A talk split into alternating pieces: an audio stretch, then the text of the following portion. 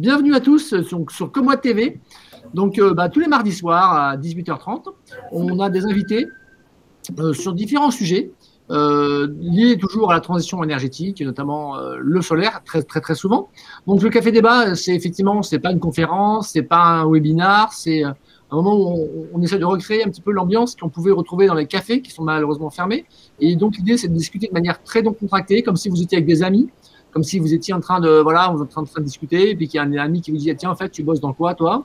Donc l'idée c'est effectivement c'est de, de parler euh, de, du solaire de manière complètement décomplexée, euh, en disant qu'effectivement le, le, but c'est qu'on on a aussi des personnes qui sont euh, qui sont là, qui peuvent poser des questions, donc ils peuvent poser des questions de manière euh, par écrit, donc euh, dans le dans le chat, ou alors prendre allumer leur micro et, et poser la question à, à Jérôme. Euh, le but, c'est qu'il n'y a pas de, de, questions bêtes. Hein. On pense qu'il faut, que, tout le monde puisse poser des questions. Après, il faut le faire avec respect. On vous demande de, de respecter Toltec, de, de rester Toltec, c'est-à-dire d'avoir une parole qui est correcte, de ne pas faire trop de suppositions et d'essayer effectivement d'aider un petit peu. On peut avoir des avis différents, mais il faut le faire avec respect. Donc après, le but, c'est d'essayer d'échanger. Euh, N'hésitez pas, franchement, à poser des questions même qui vous semblent vaches, parce que le but, c'est pas de coincer la, personne avec qui vous parlez. Le but, c'est d'essayer de, dire, bah oui, c'est une question que j'ai en tête, mais j'ose pas la poser parce qu'on va me prendre pour quelqu'un de, pas très sympathique. Mais le but, c'est qu'on se pose des questions et à partir du moment où c'est posé avec respect, il n'y a pas, a pas de problème et on, essaie d'y répondre. Euh, le but, c'est pas de faire changer la vie ou d'essayer de, manipuler les opinions. Le but, c'est d'essayer de, de, de, discuter de tout parce qu'on est toujours dans des on, les gens des énergies renouvelables parlent souvent entre eux, les gens des, énergies conventionnelles sont toujours entre eux, et donc c'est des sphères qui se côtoient peu. Donc le but, c'est de créer effectivement des ponts entre ces différentes sphères pour que l'échange puisse se créer et qu'on puisse effectivement euh, bah, en tirer, effectivement, euh, progresser et essayer de construire une transition énergétique qui est un petit peu euh, qui fasse rêver et qui donne envie effectivement de, de, de s'y investir pleinement. Donc ce soir, on reçoit euh, Jérôme Sudon, donc qui va qui va qui va se présenter, qui nous fait donc l'amabilité de bien vouloir euh, se prêter au jeu du, du, du café débat. Donc euh, bonsoir Jérôme, donc on a prévu des petites questions pour toi. Euh, mais avant bonsoir, de, Greg. avant de commencer les questions, je vais, je vais te demander de te présenter euh, brièvement, de présenter ton parcours et en fait sur euh, quelles sont tes différentes expertises euh, qui te permettent aujourd'hui d'être d'être effectivement quelqu'un qui, qui, est très important pour nous de ce soir d'avoir pour que tu puisses nous éclairer sur les sujets que tu maîtrises bien. Parfait. Ben, bonsoir à tous. Donc, euh, Jérôme Dessus. Donc, moi, je suis euh, directeur général de Trina Solar France System, qui est une entité euh, euh, dédiée au développement de projets solaires. Donc, développement de projets solaires de taille, donc des, ce qu'on appelle des projets au sol, donc de taille assez conséquente, ou des projets sur des toitures industrielles ou encore des parkings. Euh, mon parcours, euh, donc moi je suis euh, tombé dans les énergies renouvelables quand j'étais tout petit. donc ça fait 27 ans. J'ai fait le calcul justement juste un peu avant que tu m'appelles pour, savoir quel chiffre j'allais donner. J'ai longtemps dit 20 ans, maintenant ça fait 27 ans. Alors, bon, je ne vais pas rentrer trop dans les détails parce que du parcours, moi, ce qui je trouve intéressant, c'est que finalement, en 27 ans, j'ai beaucoup travaillé dans l'éolien, maintenant beaucoup dans le solaire aussi pour différents acteurs et, dans différents pays, puisque j'ai passé dix ans, j'ai eu la chance de passer dix ans euh, dans le Pacifique pour, pour faire ce métier-là. Mais euh, ce que je retiens, moi, surtout sur cette période-là de, de, quasi 30 ans, c'est que euh, pour moi, j'ai traversé des phases vraiment très intéressantes du, du, renouvelable. La première, qui est la, on va dire les années 90 à 2000, qui était la, phase marginale, où on était des, des, des, joyeux hurluberlus, on ne savait pas trop pourquoi on voulait faire du renouvelable, on ne savait pas trop ce que c'était, et on a, traversé une, une, phase de marginalisation. 2000-2010, euh, là, ça commence à devenir euh, un, peu plus, euh, un peu plus sérieux. Alors souvent, c'est plus vrai dans l'éolien que dans le solaire, mais on est un peu rentré, on a commencé à s'intéresser vraiment à ce que pouvaient être les énergies renouvelables et cette transition énergétique avec de temps en temps un peu euh, ce qu'on appelle un peu la phase de dangerosité où, là les gens se posent des questions. Est-ce que voilà est-ce qu'il faut vraiment euh, basculer sur cette transition euh, énergétique ou pas? Et, là ce qui me ce qui me ravit moi c'est que bon j'ai l'impression que cette phase on est un peu sorti. Les gens se posent plus trop de questions et on est rentré dans ce que j'appelle moi l'indispensable. C'est-à-dire qu'on on sent bien que la transition énergétique elle est Alors, je ne dis pas qu'elle est acquise pour tout le monde et, qu'il n'y a plus aucun problème pour, la mettre en place, mais en tout cas, on est rentré pour moi dans, cette troisième phase et je suis content d'avoir vécu ces trois phases où euh, on est sorti du débat de, de, l'utilité du renouvelable. On est sorti pour moi du débat du prix du renouvelable par rapport aux, énergies euh, conventionnelles. Et, et somme toute, on est en train de la faire, la transition énergétique. Alors, on va dire, et, les gouvernements successifs euh, euh, qu'on peut avoir, on, voit bien qu'ils ne remettent pas en cause cette, dynamique. Alors, il y a des, périodes un peu plus, on va dire, un peu plus dynamiques que d'autres, mais globalement, euh, on, est en train de suivre ce, programme-là qu'on traduit au travers des, plans annuels ou pluriannuels de, sur, de, de l'énergie et, et, donc, donc des, objectifs qu'on décline après sur différentes énergies, que ce soit euh, l'hydraulique, l'éolien ou bien le solaire. Avec, et c'était un petit peu le, le débat d'aujourd'hui, mais je ne sais pas si on va parler de ça ou pas, mais euh, voilà, on, sent qu'on est ben, clairement plutôt en retard par rapport aux objectifs qu'on s'est fixés, même si on sent bien que la volonté est là, le renouvelable va remplacer les énergies conventionnelles et 100% de l'électricité sera renouvelable à l'horizon. Et c'est là où c'est là où, le, où, il y a une vraie débat, à quel rythme il faut le faire, où est-ce qu'il faut le faire. Ok, mais euh, j'ai prévu des questions là-dessus, donc on va y aller progressivement. Euh, merci pour cette euh, présentation, Jérôme. Donc, du coup, moi j'ai prévu plusieurs familles de questions. Donc, je vais, on va d'abord parler un petit peu des, des panneaux, parce que tu travailles pour un fabricant, un, grand, un des plus grands fabricants euh, chinois. Donc, du coup, euh, on va parler un peu de la fabrication des panneaux, si tu peux nous aider effectivement à, mieux, me comprendre. Et l'idée, c'est de faire tomber un peu des idées reçues, mmh. à faire de la pub. Hein. on n'est pas là, c'est pas un, un café débat pour faire de la pub. Non, non, non, la pédagogie, voilà ce que c'est qu'un panneau chinois. Euh, il y a des choses qui sont bien dans un panneau chinois et des trucs qui sont moins bien. Mais c'est de, donner une vision objective parce que c'est souvent épidermique. Quand on dit panneau chinois, c'est presque un gros mot. Donc, je pense que, c'est important que tu, que tu nous en parles. Et j'ai des questions précises. On, regardera ça ensuite. Ensuite, euh, euh, on va parler aussi du, solaire en France. Effectivement, euh, bah, qui, qui fabrique des panneaux en France? Comment ça se passe? Est-ce que c'est vraiment où est-ce qu'on en est? Et après, la, question importante du, du, débat ce soir, c'est quels sont les freins et, comment arriver à, tripler l'installation solaire en France et quels sont les, les, les, freins à lever pour y arriver? Et après, on fera peut-être une une dernière partie sur le solaire dans le monde, effectivement, sur les, parce que toi, tu, ta compagnie travaille à l'international, donc effectivement, il y a des pays qui Tu viens de dire que la France était un petit peu en retard, euh, mais là, c'est remettre en perspective la France dans, dans, dans, le monde. Donc, euh, voilà, donc je, donc je vous ai expliqué un petit peu les différents chapitres. Euh, donc, n'hésitez pas, à chaque fois qu'on aborde un thème, de rester dans le sujet, hein, si, on pas trop mélange, parce que ouais, on a quand même un, ordre du jour qui est assez chargé aujourd'hui. Donc, si vous avez des questions, n'hésitez pas à les poser dans, dans le chat ou à, ou, à, prendre la parole au moment où, où je vous y invite pour pouvoir poser directement la question. Euh, à notre invité euh, ce soir qui est Jérôme Sud. Alors, euh, au niveau des panneaux solaires, est-ce que tu peux rapidement, en quelques, en, une ou deux minutes, nous dire la composition, ce qui, ce qui compose un, panneau solaire, très rapidement, je pense que les gens qui sont connectés le, savent, mais aujourd'hui, il y a beaucoup de gens qui disent oui, les panneaux solaires utilisent des, des, composants qui vont nous manquer. si aujourd'hui c'est marginal, mais si on, était à 100% énergie renouvelable, on n'aurait jamais assez de, de matière de, alors il y en a qui parlent de, de, enfin de, de, de, terres rares, de, métaux mmh. rares, etc. Mmh. Qui sont mmh. des, inventions de communicants pour faire aux gens comme quoi, effectivement, c'est une voie euh, qui est, qui est très coûteuse. Alors, euh, voilà, euh, explique-nous un petit peu ce qui compose un panneau solaire rapidement selon ton analyse euh, Et est-ce qu'il y a des bottlenecks? Est-ce qu'il y a des choses qui risquent de nous manquer si demain on décidait, euh, comme c'est prévu dans les roadmaps, euh, que dans un mix 100% énergétique, je crois que c'est 60% c'est du solaire et 40% c'est de l'éolien, mmh, mmh. ou avec l'hydraulique au, troisième. mais du coup, est-ce que si on veut, on veut produire 60% de l'énergie sur Terre électrique, faire toute la mobilité électrique 100% électrique avec des panneaux solaires, est-ce qu'il y a un bottleneck? Est-ce qu'il y a des, facteurs limitants? Euh, Est-ce que c'est possible Et est-ce que c'est polluant? Ok. Euh, donc, peut-être la première chose que je vais faire avant de rentrer dans le, détail de la composition des panneaux, c'est de peut-être remettre le panneau à sa place, en fait, dans le, dans, cette. Euh, parce qu'effectivement, on se concentre beaucoup sur le panneau, mais c'est un peu, j'utilise une image, moi, qui est, je ne sais pas si elle peut parler, mais c'est un peu comme si on se concentrait sur la marque du tracteur d'un producteur de légumes bio.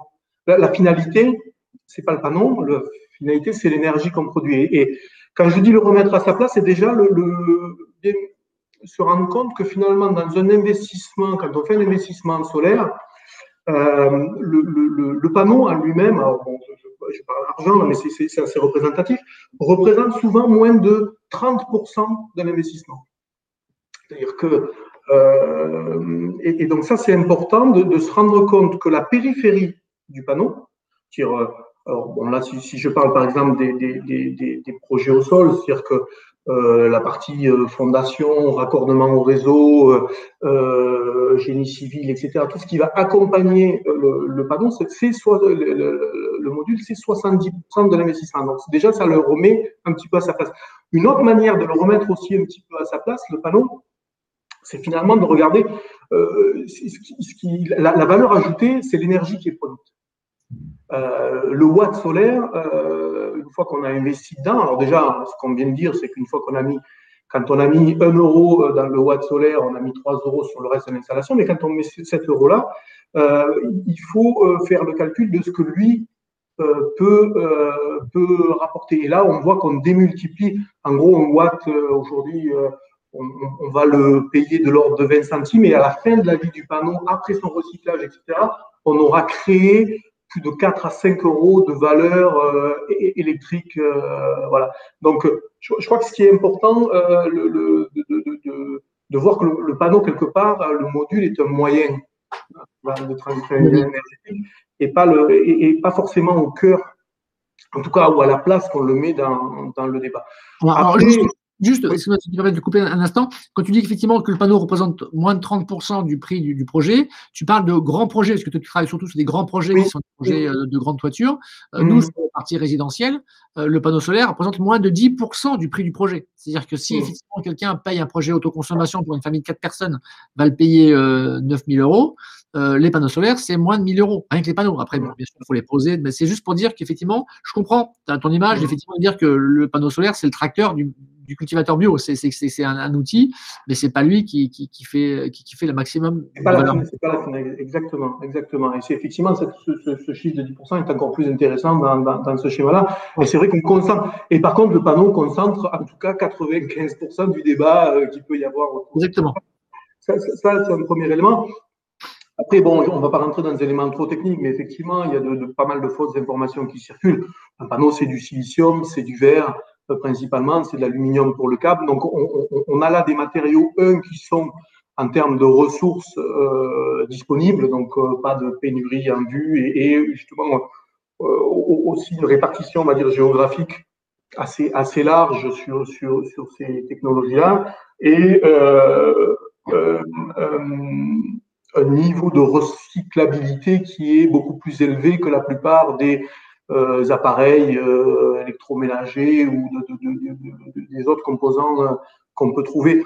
Donc là-dessus, je pense qu'effectivement, euh, bon, il y a pas mal de, alors je suis pas un grand spécialiste, je vais pas rentrer dans le détail chimique des, des compositions, mais euh, il, y a, il, y a, pas mal de désinformations, comme tu l'as dit tout à l'heure, qui, qui, circulent à ce niveau-là. Donc pas de pas de frein pour moi euh, d'un point de vue ressources sur cette technologie, mais effectivement, marché et une technologie qui euh, continue à s'améliorer en termes de performance, qui continue à avoir des prix euh, de, de plus en plus euh, optimisés, on va dire, et, qui permettent d'avoir une énergie de moins en moins chère, qui est maintenant, euh, peut-être pas peu importe la ressource, mais euh, on va dire les, deux tiers de la planète, l'énergie là probablement la moins chère à, à produire. Ok. Ok, ok. Très bien, merci. Alors, il y a des questions qui sont posées par euh, la Patrick, qui Patrick qui nous dit euh, bon, euh, pour un panneau fabriqué en France, les cellules, alors on parlera après des panneaux français. Hein. Non, on va, parler, on va, parler, de la Chine après, on va parler de oui, oui, on parlera des panneaux français. Donc, du coup, la question Patrick, on la reprendra juste après pour le. Mais aujourd'hui, pour un, un, panneau qui est fabriqué chez, chez Trina, que représente en termes de valeur ajoutée la cellule dans le prix du panneau? La cellule dans le prix du panneau. Euh, euh, Est-ce que c'est 80%, 90% C'est euh, oui, alors j'ai peur de balancer un, chiffre à la grosse, mais effectivement, c'est entre 70 et 80 euh, euh, de la, cellule. Après, ce qui est intéressant de, de, voir, c'est qu'effectivement, bon, après, c'est du verre, donc le verre relativement peu cher. En plus, on est, on est beaucoup sur des technologies maintenant bifaciales. Donc, effectivement, la, cellule est d'autant plus importante que euh, on, récupère l'énergie euh, des deux côtés du panneau. Donc, euh, c'est vrai que sur la technologie bifaciale, on va dire que le verre reprend une proportion un peu plus importante parce qu'on a du verre des deux côtés. Mais bon, on a d'autres, on, a d'autres avantages. Mais oui, c'est, de l'ordre de 70 à, 80% sur la scène. et une autre question Patrick, c'est qu'il disait quelle est la source du chiffre de 10% euh, dans un panneau solaire, dans un projet individuel. Là, je réponds à Patrick directement. Euh, en fait, il suffit que Patrick aille sur un site internet, euh, qu'il aille sur le site, par exemple, de Ikea, Ikea qui vend des projets clés en main pour les particuliers. Donc, vous, faites un devis en ligne, ça prend deux minutes et vous voyez le prix. Un, projet pour une famille de quatre personnes, en gros, de 3 kilos, c'est autour de 9 000 euros. et après, vous allez effectivement, donc, ce qui correspond au prix moyen des installations en, France aujourd'hui vendues sur, le résidentiel.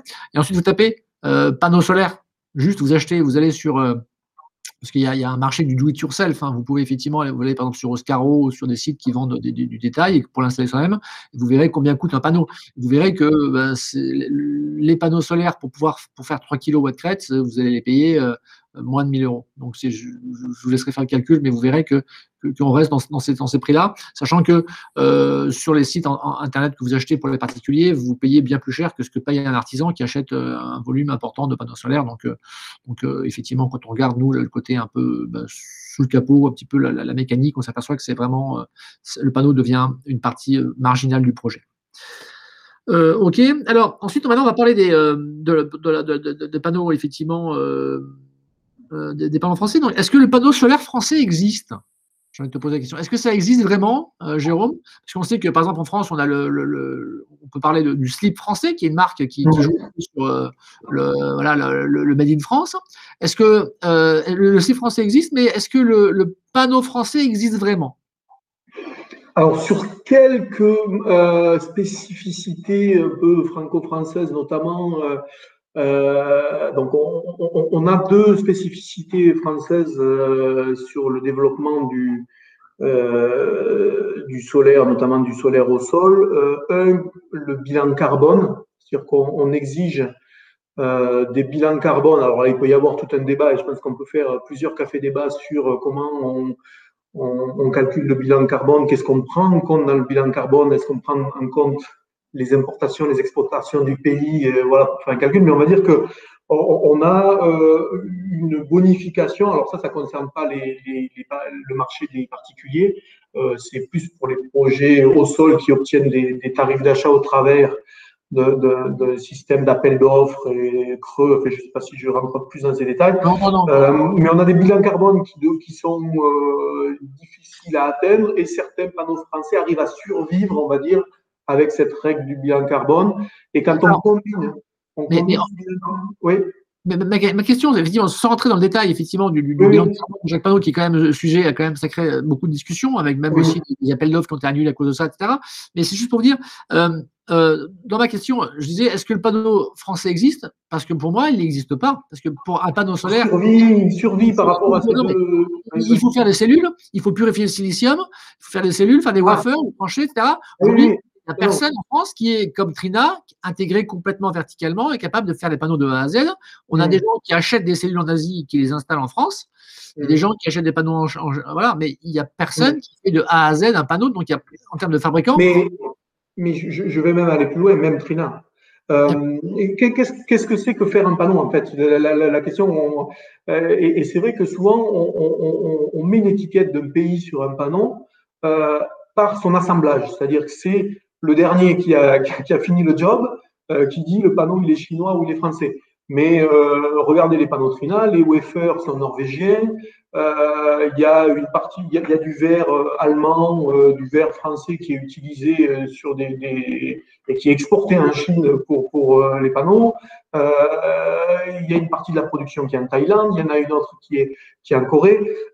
mais effectivement, on, prend, prend, comme, définition, comme origine, le, je pense que c'est une erreur qu'on fait pas uniquement sur le solaire. C'est-à-dire que c'est très difficile d'arriver à tracer un produit industriel maintenant et, de réellement savoir quelle est la valeur ajoutée qui a été faite dans quel pays. Mais l'assemblage, on va dire, euh, et, tu as raison sur le fait que l'assemblage français ou l'assemblage chinois, euh, dans tous les cas, c'est des composants qui arrivent d'un petit peu partout euh, sur la planète. Hein. D'accord. Non, mais ce que je veux dire, c'est qu'aujourd'hui, il y a eu un, le calcul qui avait été fait pour un iPhone. Effectivement, ils avaient regardé pour un iPhone, c'est des composants qui viennent, du monde entier. Et euh, un iPhone vendu 800 euros en France, euh, la valeur créée en Chine, c'était de l'ordre de 35 euros. Parce que c'est effectivement, les processeurs venaient des États-Unis euh, ou du Japon, la matrice venait du Japon, l'écran venait du Japon. donc, du coup, c'était 35 euros. Alors, toi, par rapport à ce que tu vends comme panneau, est-ce que tu mm-hmm. sais ce qui est créé comme valeur en Chine? Ou pas? Ben, ce qui est, la valeur qui est créée en Chine, euh, elle est, euh, elle est, elle est liée effectivement à, euh, à cette partie assemblage. C'est-à-dire qu'on va dire que le, le, panneau chinois, il n'est pas. La négociation, elle, elle, est plus forte au niveau des constructeurs chinois. Pourquoi? Parce qu'eux, ils font des volumes. et ce qui, est, ce qui est vraiment important de comprendre, c'est que un panneau français aura du mal et sera jamais compétitif euh, par rapport à ces gros producteurs chinois uniquement pour une question de volume. Juste pour vous donner un chiffre, euh, Trina Solar, qui est euh, qui est pas le plus gros producteur, mais qui est dans le top 3, top 5, ça dépend des années, des productions de panneaux, produit 6 gigawatts de panneaux solaires par an. En France, depuis qu'on fait du solaire, on a 10 gigawatts installés. Donc en un an et demi, euh, les usines Trina produisent ce que nous, on a, installé depuis 20 ans euh, dans ce pays-là. Donc on voit que euh, l'effet marché, en fait, permet à ces gros industriels d'avoir de, de, des prix très, bas finalement et, une technologie très mature avec, avec des garanties, proposer des garanties sur 30 ans. Ce qui est vraiment intéressant, je vous invite à aller voir, il y a un petit film qui circule sur la, nouvelle usine Trina. Alors, allez voir Trina ou alors, je ne suis pas là pour faire de, la promotion, mais euh, sur une usine de, production du, nouveau Vertex 600, qui est le nouveau panneau Trina. Ce qui est vraiment impressionnant quand vous regardez cette vidéo sur Internet, c'est je l'ai regardé, je ne comprenais pas ce qui me choquait au départ, ce qui me surprenait, et je l'ai regardé trois fois, et ce qui m'a surpris, c'est qu'il n'y a personne. Il n'y a absolument personne dans l'usine. On voit juste un bonhomme à la fin qui charge des palettes sur un camion, mais tout le process est automatisé. Et, donc, en fait, euh, là où on se trompe, alors on va rentrer dans le débat franco-chinois, et, j'aime bien le pratiquer, mais là où on se trompe, c'est que euh, quand on dit Chine, on se sent écrasé par le nombre. Déjà, on fait une erreur, pour moi, fondamentale.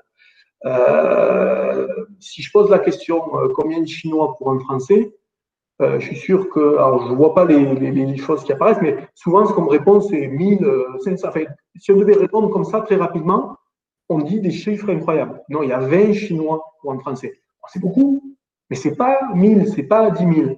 Si je dis combien de Chinois pour un Européen, il y en a trois. Donc, pas, on, on, reste dans des proportions raisonnables. Donc, en fait, l'erreur qu'on a pu faire sur le solaire, c'est pas, c'est de ne pas avoir créé ce gros industriel européen capable de, répondre au marché européen. Euh, et effectivement, il y a eu euh, les Espagnols se sont jetés dans la bataille, les Français, on pensait qu'ils étaient plus malins que les Allemands, on pensait qu'ils étaient plus malins que les Italiens. Et tout ça a fait de tout un tas de euh, de petites unités. Alors, très bien, au départ, je pense qu'il fallait commencer comme ça, sauf qu'il y a un moment, il aurait fallu les fédérer et il aurait fallu faire naître un gros industriel capable de concurrencer des usines comme ça ou des industriels qui produisent jusqu'à, euh, euh, ne, serait-ce que de produire un ou deux gigas. voilà. Mais je pense que c'est cette on s'est dispersé façon puzzle et ben forcément euh, une fois que ces pays-là, alors avec leur marché intérieur, ont mis en place, parce que ça, ça a été l'autre euh, l'autre problématique hein, de ce développement en dehors de l'Europe du, de la production des modules, c'est qu'à un moment, euh, il fallait faire un choix et c'était un choix politique. Oui, mais en fait, le problème, c'est que c'est une course à, l'investissement. Tu vois bien que pour acheter euh, tous les ans, il y a des nouvelles machines qui sortent, qui fabriquent des panneaux moins chers. Et si tu n'es pas capable de racheter tous les ans des machines, si tu n'es pas capable de mettre des milliards d'euros tous les ans dans des machines, tu n'es pas capable de baisser le prix de fabrication et tu te fais euh, larguer, comme Photowatt en France. Euh, bah, Photowatt, bah, d'abord son, son, actionnaire canadien qui venait du monde automobile, et ensuite EDF, n'ont pas investi dans de nouvelles machines. Donc aujourd'hui, Photowatt est quasiment au bord du gouffre ils ont des vieilles machines qui produisent à des prix, qui, à des, panneaux qui sont euh, invendables euh, en termes de prix. Donc, du coup, la technologie, elle n'est pas forcément euh, chinoise. Elle est pas, elle, les machines, les technologies, les brevets sont allemands et suisses, italiens, etc., et autrichiens. mais, mais, par contre, nous, en Europe, on n'a pas cette capacité d'investir euh, et dans la durée. On n'est pas capable de pouvoir dire euh, aujourd'hui, on a, au niveau, on fait il n'y a pas d'investissement industriel lourd en France. Aujourd'hui, euh, je, je, vois tous les, toutes les semaines, j'entends qu'il y a une nouvelle usine de gigafactory de batteries qui se lance. Là, il y a une start-up cette semaine, je ne sais pas si tu as suivi, qui s'appelle North, Northvolt, qui, a, qui, a, qui s'est créé dans, dans, le nord de l'Europe et qui a 27 milliards de carnets de commandes. 27 milliards euh, pour pouvoir fabriquer pour Volkswagen, etc. Et donc, c'est aux usines Gigafactory qui représenteront effectivement les gros enjeux euh, pour demain. Il n'y en a pas en France. Il n'y en, a quasiment aucune qui décide en France. Donc, effectivement, euh, la France, aujourd'hui, la finance n'a pas choisi la France pour investir son argent. Ils investissent ailleurs. Donc, du coup, ce n'est pas un problème technologique, ce n'est pas un problème de manœuvre. Tu l'as, montré toi-même, c'est qu'effectivement, une usine de panneaux solaires, c'est entièrement automatisé. Donc, ce n'est pas parce que le prix de la manœuvre est moins cher en, Chine qu'on, le fait en Chine, c'est parce qu'en Chine, ils ont accès à la finance. Et nous, on n'a plus mmh. mmh. Mmh. Mais, mais là où, là où je je, tiens exactement le même discours, sauf que d'un côté, je mettrai la finance, qui n'a pas suivi, et en Chine, euh, je mettrai l'État. Euh, les milliards, les milliards, sont, ça a été une décision. c'est fléché. C'est fléché, Voilà. Et, et, et, nous, au moment, alors quand je dis nous, euh, on peut en vouloir plus à l'Europe probablement qu'à la France, mais c'est vrai que la position de la France là-dedans, bon, bah, déjà, le solaire, on a commencé par confier ça, le développement du solaire, au, CEA, au Comité d'énergie atomique. Donc ça ressemble, quand même à, ça ressemble quand même à un enterrement de première classe. Hein. c'est clair, c'est clair. Euh, bien, donc, euh, et on, on, on, a de suite, alors ça, euh, je crois qu'André Joffre le, le, le, le dit euh, de, manière plus, plus imagée, mais parce que lui, il a participé à ces débats-là, à cette époque-là, et euh, finalement, on a de suite dit non, mais si on met de l'argent dans le solaire, on, se tire, une balle dans le pied avec EDF et avec les choix qu'on a pu faire. Donc, euh, donc on on va pas pousser, on va pas pousser dans ce sens-là. Voilà, je pense qu'on a raté. Euh, et, donc, on a perdu tout ce pan de l'industrie. Et si la France n'y croyait pas, ça a été difficile pour faire naître, on va dire, un grand projet européen autour, autour du solaire, je suppose. Euh, et, donc voilà comment on est arrivé à cette situation. Ok. Euh, du, coup, du coup, euh, ce qui est donc effectivement la finance est plutôt en Chine. Alors, on sent qu'il y a un montée aujourd'hui dans le plan de relance du Made in France, acheter local, etc. Est-ce que, est-ce que, est-ce qu'il y a des projets? Est-ce que tu connais des projets de, de gros groupes industriels chinois ou asiatiques qui auraient l'envie d'importer, de, de s'installer en France et de faire une usine complète? Parce que euh, en théorie, on pourrait fabriquer des panneaux en France au prix des panneaux euh, de fabrication de coût de revient qu'on a en Asie actuellement. Il suffirait de mettre suffisamment d'argent pour acheter des machines de dernière génération.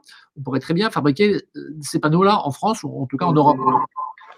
Est-ce qu'il y a des projets de gros acteurs asiatiques de s'implanter en, France? Moi, personnellement, je ne connais pas. La, la discussion qu'on a pu avoir, nous, en interne chez Trina, c'est que c'est effectivement pas une volonté aujourd'hui il n'y a, pas cette volonté-là parce que le, euh, déjà le marché est regardé comme un marché européen. La France, euh, clairement, on, est bon. Si on était sur le rythme, on va dire sur lequel on devrait être, euh, c'est 3 gigawatts de panneaux par, par an. donc c'est c'est quand même quelque chose de, significatif, mais peut-être pas au point de voilà quand on quand, quand on voit que le euh, le, cinquième producteur mondial produit à peu près le double. Il n'a pas peut-être l'intention de le faire, surtout qu'on est, on est sur des, marchés qui en plus ont des visibilités, on va dire, à plutôt moyen terme, donc monter ce type d'usine. Chez Trina, ce n'est pas, d'actualité. pour d'autres, peut-être. Moi, je, pense qu'il pourrait y avoir un gros opérateur européen et un panneau européen pas deux, mais, euh, quelques, mais euh, je ne vois pas se fédérer quelque chose euh, autour de, ces technologies-là. Ou alors s'intéresser à des marchés de niche. donc, on a parlé, bon, voilà, c'est l'histoire de bilan carbone, mais qui pour moi sont, Il y a un faux débat. Il y a un autre marché de niche qui est lié au, au module à, à verre, à ce qu'on appelle albarino ou anti-reflet pour tout ce qui est problématique aviation civile, etc. On voit que c'est très difficile de, de lancer des, des, petites productions euh, sur ces, quand on a des demandes très spécifiques de panneaux. Et peut-être qu'effectivement, un, industriel européen pourrait être plus flexible et, être sur ces marchés de niche. Mais sinon, sur les gros volumes, euh, sur les panneaux, on va dire bon marché et, fiable, voilà, j'ai un peu peur que c'est une industrie qui ne revienne pas euh, rapidement sur le territoire européen. Ok, il y a une remarque de Gilles qui, met dans le chat qui dit effectivement, il dit bon, finalement, est-ce que finalement c'est l'enjeu de fabriquer en France? Est-ce que euh, effectivement, comme la valeur, 90% de la valeur est faite, enfin entre, entre 70 et 90% de la valeur est faite euh, à l'endroit où on installe, effectivement, ça peut être comme une maison. On peut dire que c'est pas parce qu'on fabrique pas les tuiles qu'on peut pas faire des maisons. Quoi. Mmh. Mmh, oui, ça rejoint ce qu'on disait tout à l'heure, c'est que si, si on remet le panneau dans son sa juste proportion. Euh, et quand on voit l'avance en termes de volume et en termes de, de, de, de, garantie et de capacité de production des, autres pays, je ne sais pas si c'est un combat qu'il faut vraiment mener. Quoi. Je sais pas Ok, on va passer sur effectivement sur le chapitre solaire en France. Alors aujourd'hui, quels sont les freins qui empêche la France d'avancer dans ses objectifs. On est en retard. Effectivement, on devait atteindre 22%, euh, on est à 18% d'énergie renouvelable en France. On est le pays le plus en retard en Europe au niveau des énergies renouvelables. Je crois que par rapport à l'atteinte des objectifs, on est, euh, on est 25e ou 26e sur l'Europe. Euh, alors, quels sont les freins pour toi qui empêchent la France de tenir ce rythme? Alors, oui, oui comme, tu le dis, effectivement. Alors, ce qui, ce qui est intéressant, on l'a dit tout à l'heure, c'est qu'on a quand même euh, des, lois de programmation et notamment euh, ces, plans qui nous permettent de euh, d'augmenter notre capacité solaire. On, voit qu'effectivement sur l'objectif 2023, on est à 50%. et en 2023, c'est demain, donc on n'atteindrait pas l'objectif 2023. Donc on, on a mis un objectif 2028 beaucoup plus ambitieux. Euh, comme ça, on oublie un petit peu l'objectif 2023 et on va essayer de, redresser la courbe. Et pour faire simple, il faut tripler euh, la capacité installée. On installe un peu moins d'un giga par an et il faudrait passer à 3 gigas pour, pour tenir ce rythme et pour que le solaire prenne la place qu'il doit prendre dans notre mix énergétique. Euh, sur le solaire, de toute façon, il n'y a pas, c'est pas bien compliqué. Euh, il y a trois composantes hein, dans, un, projet solaire, que ce soit euh, sur des toitures ou, des grands projets au sol, c'est toujours les mêmes. C'est la ressource, c'est le raccordement au réseau. Alors, hormis l'autoconsommation, ça je te laisserai peut-être en parler, mais moi je vais parler de ce qui est raccordé au réseau.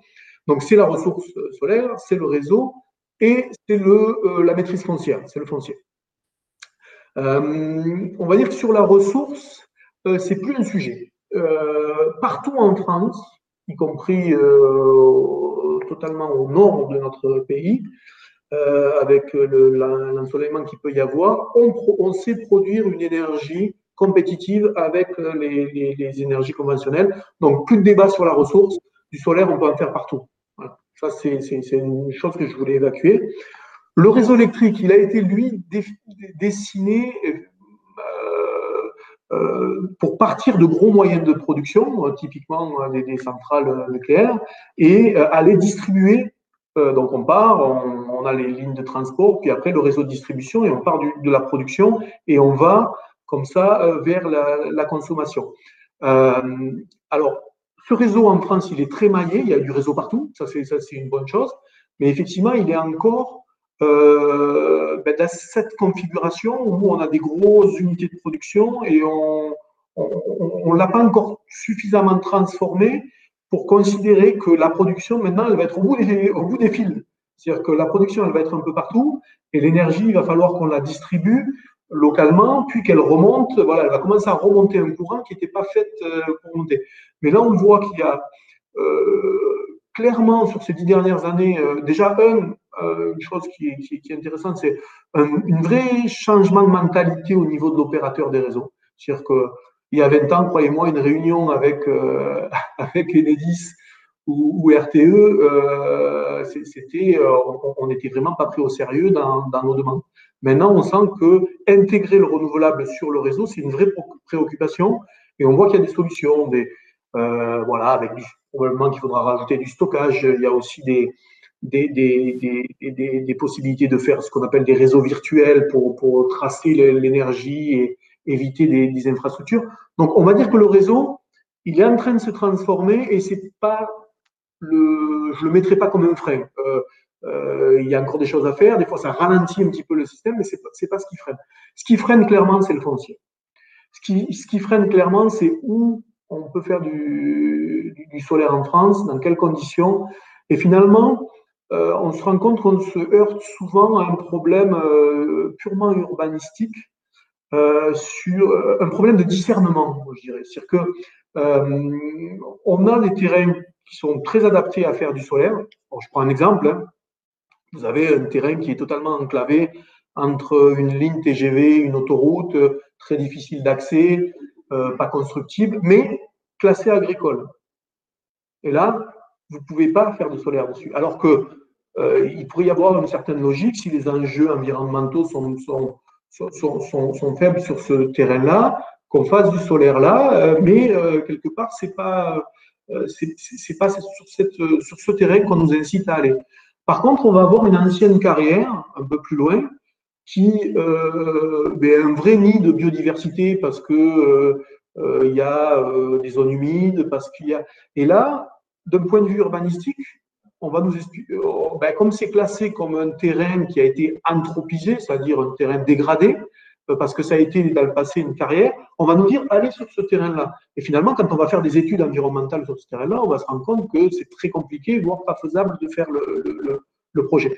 Donc je crois qu'il y a une vraie réflexion à mener euh, et, et, et, cette réflexion, ce frein à lever, c'est cette, euh, cette approche, euh, dire chaque collectivité devrait se poser la question de, de, de produire à l'échelle d'un territoire euh, son énergie, donc de trouver une zone la plus adaptée pour un projet solaire, et à ce moment-là, de modifier les documents d'urbanisme pour le faire.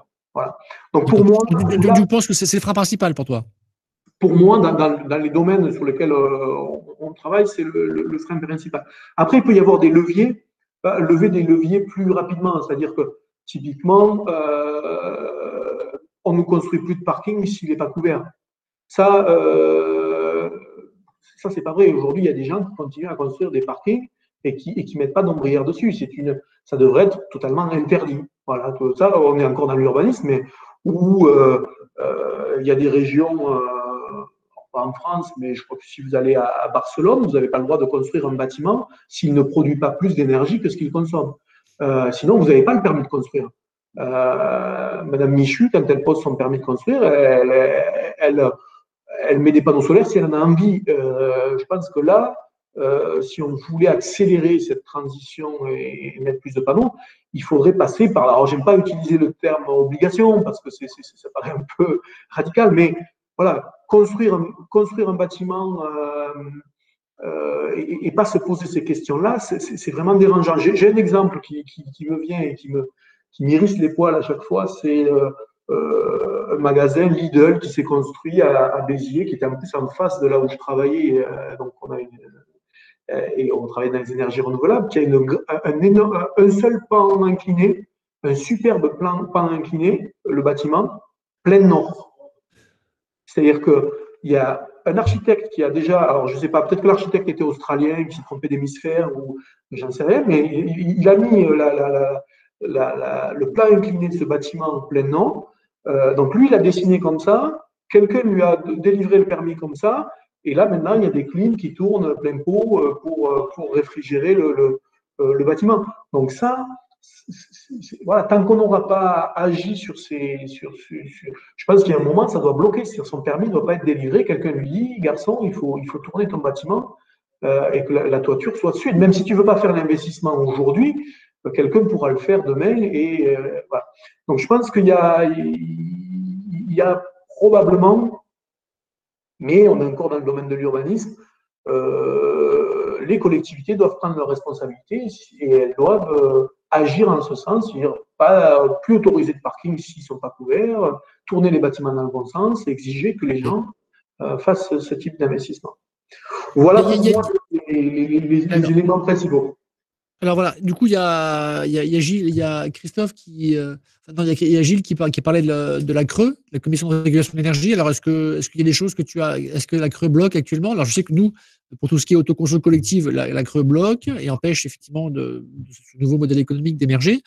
Euh, et toi, sur les grands projets que tu rencontres, est-ce que la Creux est un, un accélérateur Non, alors, nous, sur les grands projets, la Creux régule, elle joue son, elle, elle joue son rôle. On sent bien que elle ouvre la vanne euh, quand les tarifs sont bas. La, Creux, pour ce qui est des grands projets, elle a qu'un souci, c'est que les prix baissent. Euh, et que, puisqu'elle elle, délivre, on va dire, des, des, tarifs d'achat, bon, je ne vais pas rentrer dans le détail, la composition du tarif, mais en gros, ça, ça correspond à des tarifs d'achat sur les 20 premières années de la vie du projet. Donc, elle n'a qu'un souci, c'est que euh, elle continue à observer cette baisse euh, de l'énergie et elle, elle ouvre les vannes en conséquence. Mais on va dire que j'ai cru voir que j'ai cru voir que les appels d'offres ils n'étaient pas très bons là. Le prix montait là. Il y avait. le prix ouais, non mais c'est fou quoi. Dans tous les pays du monde le prix baisse et en France ça augmente parce que les contraintes réglementaires sont trop débiles, c'est ça? Oui. Alors il y, a, il y, a, les contraintes réglementaires, il y a une euh, on va dire une certaine stabilisation au niveau de, des modules. Il y a cette contrainte, euh, et pourquoi il y a cette stabilisation et pourquoi ça remonte? Parce qu'on a mis en place euh, ce système de bilan carbone on veut être plus vertueux euh, sur nos panneaux, qui, voilà, c'était peut-être pas le, sujet du jour, mais qui est très discutable, on va dire, en tout cas, sur, sur l'analyse, parce que on est très fort pour expliquer que ben, encore une fois, le bilan carbone d'un panneau, ça va être l'endroit, le pays, enfin, on va dire la, manière dont on consomme l'énergie le pays dans lequel le panneau va être fini d'assembler. Euh, ce qui est, euh, on a bien compris que ça pouvait privilégier quelques euh, petits producteurs de, modules européens, mais au détriment du prix de l'énergie, tout simplement. donc, et, et, quelque part, quand on regarde des gros producteurs d'énergie, si je prends que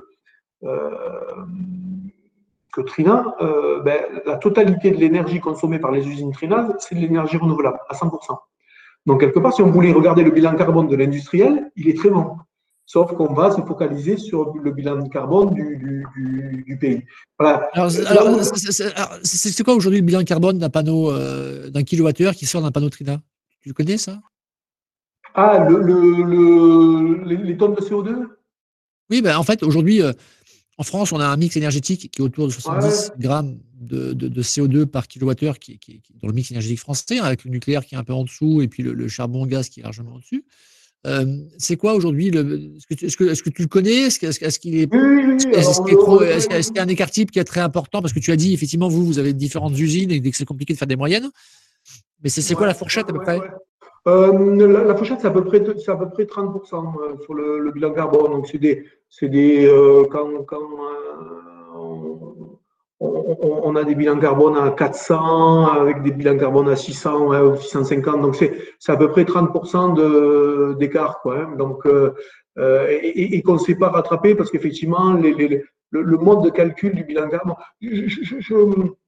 N'ai pas vraiment de problème avec le bilan carbone, mais j'ai plus un problème avec son, mode de calcul. Parce que pourquoi euh, C'est facile, typiquement, moi, je, montre mon téléphone, mais c'est facile d'expliquer que euh, la France a un très bon euh, bilan carbone euh, quand tout le monde a un téléphone qui n'est pas produit en France. C'est très facile d'être vertueux quand on importe de l'extérieur que des éléments qui se...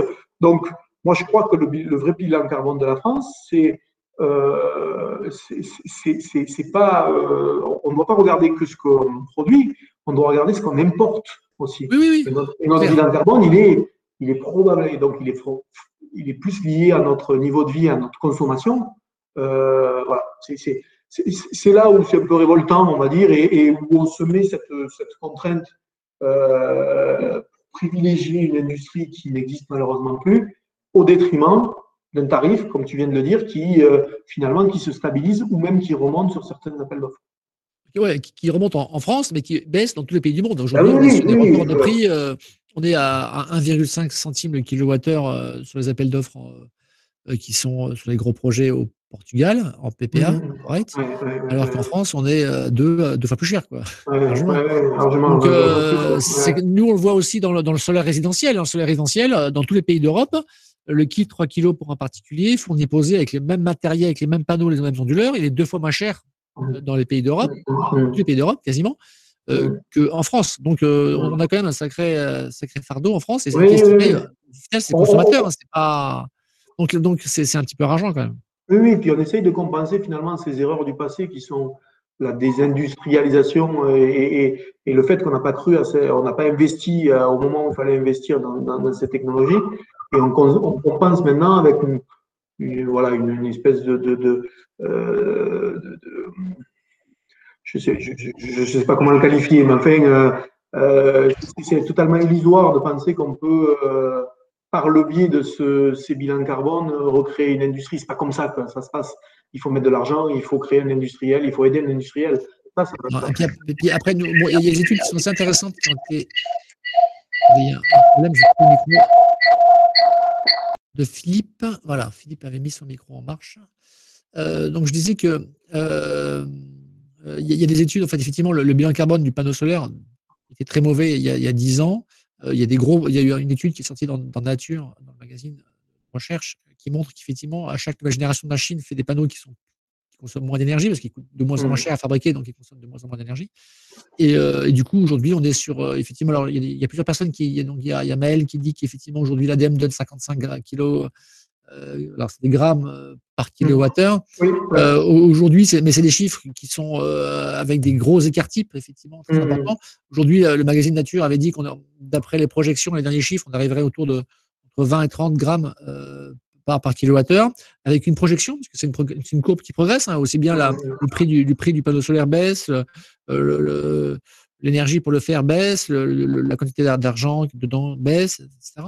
Donc on est sur des, des, des, des, prévisionnels de baisse et on pense que, d'après les courbes de, la dernière étude, montre qu'on serait sur un bilan carbone qui serait autour de 10 grammes euh, vers 2025, donc qui serait extrêmement intéressant. Donc on est en progression, effectivement, c'est quelque chose qui, qui sera très attractif dans le futur, mais qui aujourd'hui n'est pas encore. Et après, ça dépend comment on compte. C'est vrai, effectivement, si 100% des usines sont alimentées avec des énergies renouvelables, c'est pas pareil que si 100% des usines sont alimentées en charbon. Donc, euh, c'est. Je, suis d'accord. Je suis d'accord. Je, je, pense qu'il faudrait, euh, pour le coup, pousser la réflexion. Euh, et pas uniquement parce que ça, ça arrange le Trina, mais je pense que ça pousserait les industriels à, à, à, à se sourcer en énergie renouvelable. Euh, pour avoir un cercle vertueux au niveau de l'industriel. C'est-à-dire que l'industriel qui, qui, se source 100% renouvelable devrait avoir un bilan carbone qui correspond à, sa, à la manière dont il a sourcé son énergie pour produire son panneau. Ok. Une question, c'est euh, les projets solaires de grande envergure sont-ils adaptés au, territoire français? Parce qu'effectivement, on voit ah. effectivement les grands déserts américains, les grands déserts euh, du sud de l'Espagne.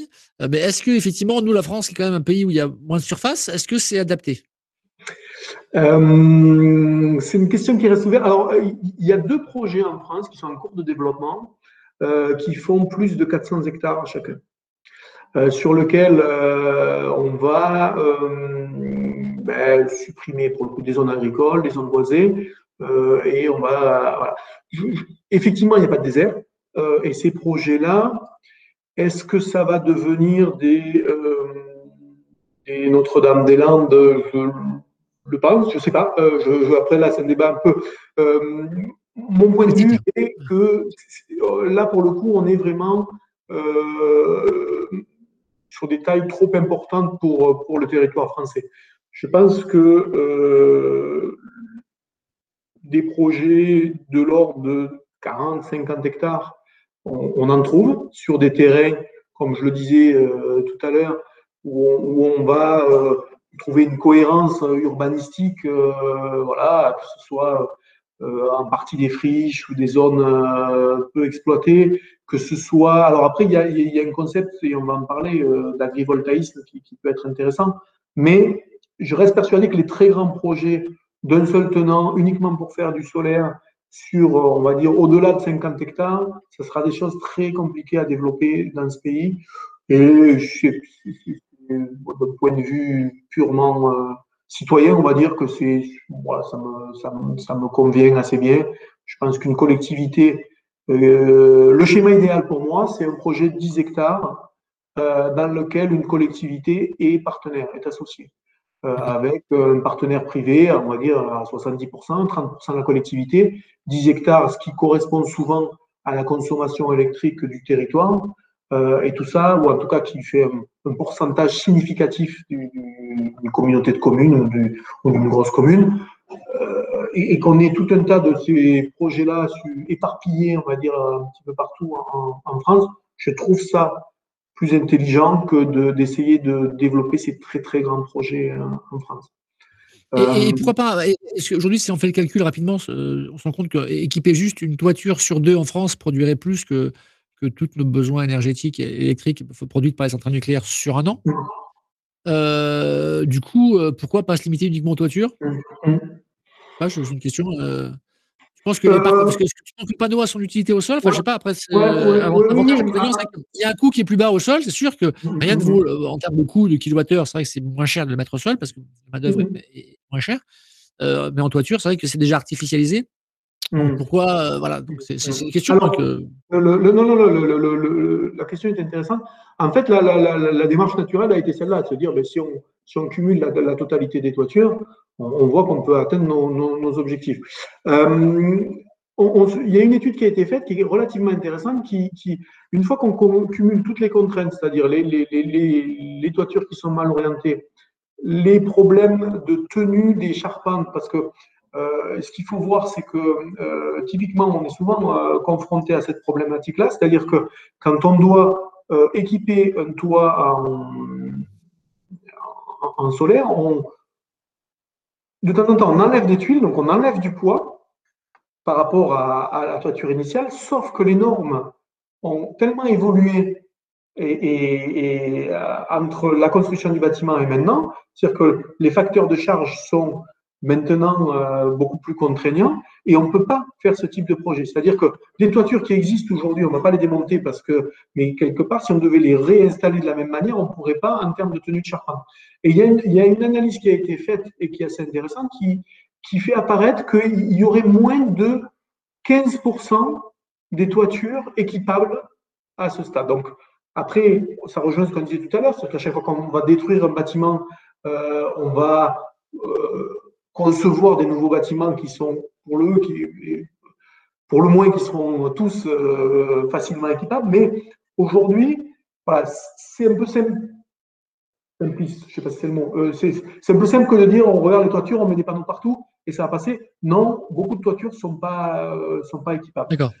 donc pour moi, ça restera un mix entre les deux, surtout si on va sur des terrains qui n'ont pas de vocation à faire autre chose. C'est-à-dire que euh, ce qu'on fait aujourd'hui, ancienne carrière, ancienne décharge, euh, terrain, euh, voilà, on équipe certaines zones d'activité qui n'ont pas été, donc qui sont des zones constructibles et pour lesquelles il n'y a pas eu de construction, etc. Il y a encore cette, cette possibilité-là. Et dernière possibilité qui commence à apparaître, qui est cette notion d'agrivoltaïsme. C'est-à-dire, pourquoi ne pas faire cohabiter l'agriculture et le photovoltaïque sur un même terrain sans au détriment ni de l'un ni de l'autre. Euh, alors une fois qu'on a dit ça, c'est oui non mais c'est euh, il reste il reste tout à inventer sur ces domaines-là, mais c'est euh, possible, ça existe. Je pense qu'il y, y, y, a tout un tas de, de, de, contextes où, où, cette cohabitation est tout à fait est tout à fait imaginable. Ok. Euh, du coup, il y a une question de, Laurent qui dit, demande euh, l'étude que tu donnes sur les 15% uniquement des toitures qui seraient équipables. Est-ce que tu pourrais nous l'envoyer par mail? Je, le mettrai dans le, dans, le post, dans, le. je, vais essayer de remettre la main dessus. Je crois que c'est. En fait, ce qui avait été fait, c'est que justement, il y avait eu une publication de l'ADEME et après, justement, il y avait une étude qui, qui avait un petit peu euh, tacler ce truc-là. Je, remettrai la main dessus. Euh, oui, elle, se tourne dessus, avec plaisir. Envoie-le-moi par mail et moi je le mettrai dans le post. Après, quand on fera, quand on fera le, replay, je le mettrai en lien pour ceux qui veulent. Euh, après, il y a une question de Gilles qui te pose à propos, à propos des, panneaux flottants sur la surface flottée. Est-ce que est-ce que c'est du potentiel important en France ou pas du tout? C'est un marché de niche? Alors nous, on a, on a un projet, c'est le premier. Donc, on répond sur. Il y, a, y a c'est un peu les deux. Il y a un potentiel qui, qui, qui apparaît. Euh, je ne sais pas jusqu'où ça peut nous, mener, mais il y a tout un tas de, zones d'irrigation où, encore une fois, ces anciennes carrières qui ont été après inondées et, qui sont pas, c'est des zones qui sont protégées où on n'a pas le droit d'aller, que ce soit pour le loisir, etc. Donc, difficile à chiffrer aujourd'hui quels seront les, volumes, mais je pense qu'il y a probablement plus d'un giga ou un giga et demi à faire avec ce type, ce type d'installation. Ok. Une question sur les, business models. Dans les premiers temps du solaire que tu as connu, l'éolien, c'était la revente totale. C'est-à-dire qu'on revendait tout, euh, qu'on avait des contrats de 20 ans. Ça commence, c'est terminé maintenant. Donc on est maintenant en complément de rémunération, c'est-à-dire que effectivement, tu vends l'énergie au marché et c'est effectivement l'État qui, assure un prix minimum pour pouvoir effectivement euh, inciter les banques à pouvoir financer. Et là maintenant, on rentre euh, dans une période où j'ai l'impression que c'est les PPA corporate qui s'impose, c'est-à-dire que c'est des fabricants qui installent sans aucune subvention, sans aucune aide, sans l'État, et qui se mettent d'accord entre des acheteurs et des, des, euh, donc des acheteurs d'énergie et des producteurs d'énergie. Euh, est-ce que tu penses que alors euh, c'est quoi l'étape d'après? Est-ce est que tu vois une étape après? Et à partir de quand il y aura plus que des PPA C'est quoi pour toi le planning? Comment ça va évoluer dans les années qui viennent? Alors déjà le PPA, même dans le modèle tarif, on va dire, euh, obtenu au travers de la Creux pendant 20 ans, il, existe déjà. Euh, pourquoi? Parce qu'en fait, les, business models, on, a découvert la fonction sur Excel, tu sais, où tu cliques et puis tu peux étirer. Au début, on ne savait pas qu'il y avait plus de 20 colonnes, on restait sur les 20 premières années. Et on, a, vu qu'après, euh, on pouvait étirer, donc on s'est amusé à étirer. Plus sérieusement, parce que la technologie, en fait, typiquement, Trina, on propose des panneaux garantis 30 ans. Donc, euh, il n'y a pas de sens d'étudier un business model sur 20 ans euh, si le panneau est garanti 30 ans. Donc, on va maîtriser le projet, on va construire un projet sur 30, 40 ans. Euh, mais on, a, on un tarif que sur 20. Donc, de l'année 21 à l'année 40, c'est pour ça que je dis qu'il existe virtuellement, c'est-à-dire qu'on ne l'a pas signé, on ne sait pas, mais on est bien obligé de se projeter sur le prix de l'énergie qu'on va vendre de l'année 20 à l'année 40. Et là, on se dit, on va effectivement vendre cette énergie au travers d'un pipier. Euh, donc ça, on va dire que tous les business models euh, de tous les projets qui, obtiennent un tarif ont quelque part en tête une deuxième vie avec un pipier. Euh, ceux qui ont une première vie avec un pipier, c'est les projets qui aujourd'hui ne peuvent pas aller à la creux, et il y en a. C'est-à-dire qu'il y a toute une catégorie de projets pour des raisons environnementales, de catégorie, voilà, où on obtient le permis, euh, mais malheureusement, on ne peut pas aller à la creux. C'est une autre aberration euh, de, euh, de ce système, mais peu importe. donc là, on va se tourner directement vers des, des, fournisseurs d'énergie qui ou des gros consommateurs d'énergie qui vont, eux, signer des contrats. Alors, c'est pas sans impact sur le, business model parce que ces contrats-là, sont des contrats de, de, moyenne durée, on va dire. On n'est pas sur 20 ans, hein. on, est, on est plus sur des 10, 12 ans. Alors là, il s'en est signé un dernièrement sur 20 ans entre, entre Total Quadrant et, Orange. Euh, mais c'est plutôt rare. Normalement, on est sur des, des, durées euh, plus, plus courtes que les. Voilà. Mais voilà, et pour répondre à ta question, à quel moment ça va complètement euh, euh surpasser, on va dire, le système tarifaire euh, pour moi, euh, les, tarifs vont mourir de leur, euh, de, leur belle mort. C'est-à-dire qu'il y a un moment, je pense qu'on aura encore des appels d'offres et puis nous, on n'ira plus parce qu'on aura des pipiers qui nous donneront des perspectives peut-être plus intéressantes, justement parce que trop de contraintes liées au projet sur, le, sur le, la candidature à l'appel d'offres creux. Donc, naturellement, les développeurs se rapprocheront des pipiers. Quand le modèle sera plus intéressant en pipier, donc, on ne pas la creux, puis il n'y aura pas les volumes, et puis le, système creux va s'arrêter. Allez, je mets un petit billet. Pour moi, dans, euh, dans 5 ans, euh, on, est totalement sur un système euh, ou de marché, vente au marché, ou pipier. D'accord, ok. Merci pour ce retour. Alors, on arrive à la fin. Il ne reste plus que une minute ou deux. Là, il est 29, Jérôme. Donc, la dernière question un peu que je pose de manière traditionnelle sur, sur le Café Débat comme Watt, c'est euh, parmi toutes les certitudes que tu as, si tu en as des certitudes, euh, parmi ces certitudes que tu as, euh, est-ce qu'il y en a une que, qui, est, qui est peu partagée? Fait que tu, que tu dis, tiens, c'est bizarre, je suis certain de ça, et pourtant les gens autour de moi, ils ne sont pas persuadés de ça, c'est incroyable. À chaque fois, je suis obligé d'argumenter, de, de, discuter, et là, c'est un truc qui, j'en suis sûr à 100%, et pourtant les autres, ils ont du mal à percuter. Est-ce que, est que euh, alors, euh... Oui, oui, il y en a une, il y en a une, parce qu'effectivement, a. Euh, euh, c'est lié au fait que qu'on parlait tout à l'heure des, des, 27 ans dans ce métier-là et que et, et, et qu'au départ, euh, euh, je m'étais moins auto-persuadé au départ quand on me disait mais c'est marginal, vous, vous atteindrez jamais mais le, le, le, le dixième de pourcent d'énergie, on remplacera jamais le nucléaire, on n'éteindra pas les, les, les, centrales, etc.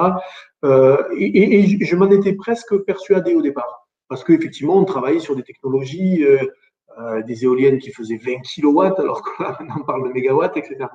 Euh, donc le 100% renouvelable, j'y ai pas cru, et puis, et puis maintenant j'en suis, alors totalement convaincu, et je le vois arriver beaucoup plus tôt que ce que moi j'imaginais. Et je continue à voir des gens qui rentrent là-dedans qui, et qui continuent à tenir un discours, disent ouais, mais bon, euh, la proportion, à un moment, ça va s'arrêter, il y aura toujours du nucléaire et on n'arrêtera pas. Et, là-dessus, je continue à me, battre parce que c'est inéluctable, c'est totalement inéluctable. Euh, tout ce qu'on a pu discuter aujourd'hui, c'est, finalement à quelle vitesse et dans quelles conditions. Mais le train est en marche, on n'arrêtera pas, et euh, je, suis persuadé que à, ma retraite, touchera le, le, le 100% renouvelable, ou peut-être un peu après la retraite. Euh, voilà. Ah, c'est dans combien de temps le 100% là? Parce que je ne connais pas ton âge. Ouais, je sais pas, il faut bosser jusqu'à combien maintenant? 70 ans ah ouais, c'est ça, ouais, la retraite, c'est un truc un peu, un peu bizarre, un peu simple. Euh... Allez, 20 ans, non, mais je, pour moi, voilà, les. les euh... non, tu, tu, penses, tu penses qu'en 2040, on sera à 100% Ouais, ouais, 2040. Oui, oui, oui. Là, on est, on, on est, sur des accélérations qui, pour moi, sont, sont assez fulgurantes. On va arrêter des centrales. Ça, ça, ça a plus de sens. Euh, euh, J'entends encore euh, des, des, choses assez aberrantes à la radio, même encore sur France Inter il n'y a pas très longtemps, là, qui, qui, qui m'ont bien énervé, mais sur le nucléaire. Mais euh, non, tout ça, tout, tout, ça va disparaître. On bon, voilà, on a touché cette technologie, je pense, dans l'évolution de l'homme un petit peu trop tôt. Je parle du nucléaire. Hein. Euh, bon, voilà, c'est comme ça. On, on, a eu besoin. Je pense qu'on a eu besoin euh, du fossile pour, pour sortir de, l'exploitation de l'homme par l'homme, est très bien. On a utilisé, on a, évolué très, très vite par rapport à ça, mais maintenant, euh, on va sortir de tout ça. On va sortir de tout ça. Et euh, pour le coup, quand on voit les chiffres, quand on voit que là où on, là où on me disait, moi, il y a 20 ans, vous n'atteindrez jamais le pourcent, ben là, on dit, bon, ben, euh, le solaire, c'est euh, déjà 4% de notre électricité. Euh, donc, ça sera, ça sera 8 dans 5 ans, donc ça sera 10, et puis il y aura l'éolien. Voilà, celui qui dit aujourd'hui, en tout cas, je me bats contre ceux qui disent aujourd'hui que, que ça reste une utopie. On n'est plus dans le domaine de l'utopie. Ok, eh ben, c'est le mot de la fin. Merci beaucoup, Jérôme. Et puis merci, merci à tous pour vos questions et vos participations. Et puis, euh, donc, euh, merci d'être euh, fidèle à Commode TV. Et puis demain, on mettra en replay la vidéo. Merci. Bonne soirée. Super. Au revoir. Merci beaucoup. À bientôt. Au revoir.